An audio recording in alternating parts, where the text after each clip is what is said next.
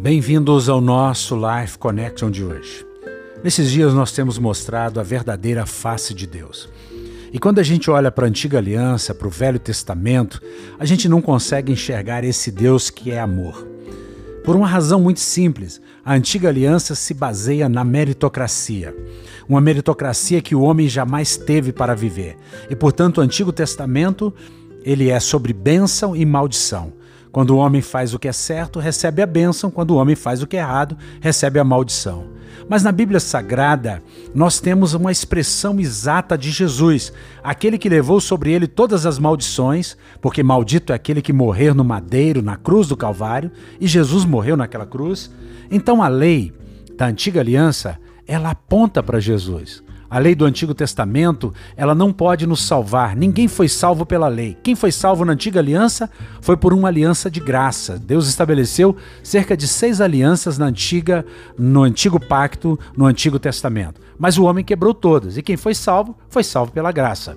E aí nós olhamos para Gálatas, capítulo 3, versículo 24 e 25, que diz: De maneira que a lei nos serviu de aio para nos conduzir a Cristo a fim de que fôssemos justificados por fé.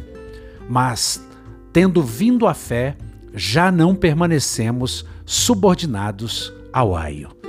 Aio é o mesmo que tutor.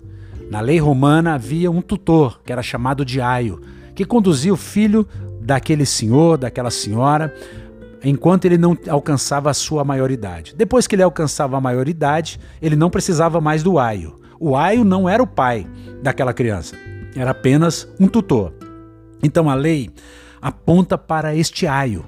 O aio que diz para nós: você não é capaz, você não dá conta, você é fraco, você não consegue cumprir os mandamentos e, portanto, você precisa de um Salvador. Graças a Deus que nós temos esse Salvador.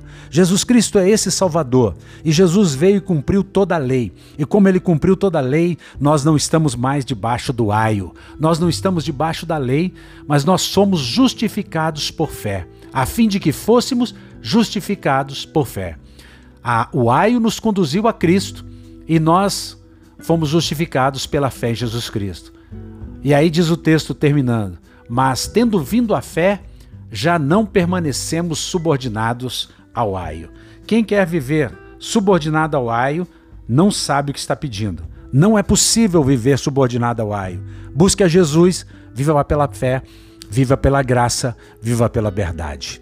Um beijo grande no coração até o nosso próximo encontro.